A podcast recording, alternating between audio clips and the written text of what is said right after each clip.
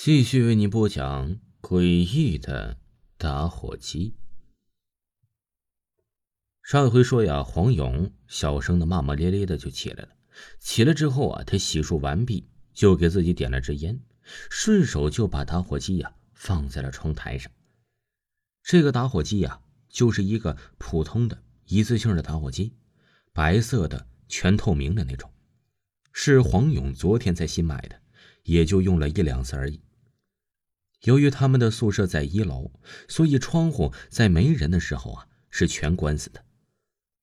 而此时啊，宿舍里只有黄勇一个人，窗户自然是关死的，就连他们平时的天窗也是锁上的，因为平时啊根本没有开的必要。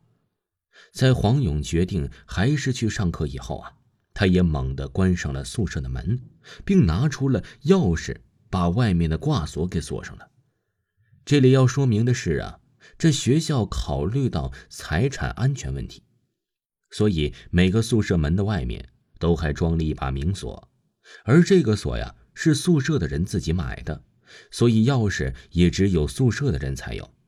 这也是为什么老大姐只能在外面喊的原因了。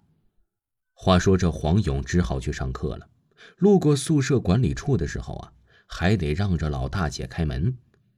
可这个时候啊，这老大姐还没巡查回来呢，黄勇只好在门口站着等。他呀，看着老大姐半天都还没回来，就觉得这老大姐呀，刚才是故意说那话吓他，心里又想着，干脆啊，继续回去睡。可刚往前走了两步啊，就碰到了老大姐拿着手电筒回来了。虽然有路灯，可大家都吓了一跳啊。因为这是谁也没有料到的事情。老大姐拍拍胸口说：“你小子想吓死我呀？”黄勇不好意思的说：“嗨，没有的事儿，我这不在等您开门呢吗？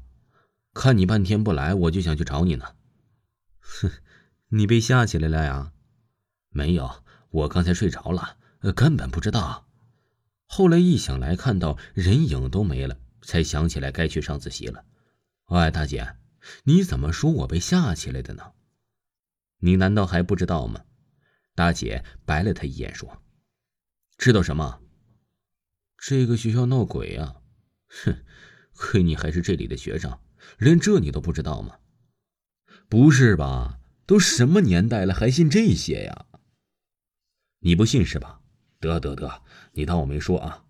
哎，大姐，你跟我讲讲呗。”我还真的不知道，你想听啊？嗯，那好，我告诉你啊，在解放前呢，这东西可是满大街都是，不管白天晚上，到处都能看得到。切，您就吹吧，还满大街都是呢，白天晚上到处都能看到。我说真的呀，真的到处都是都能看到的。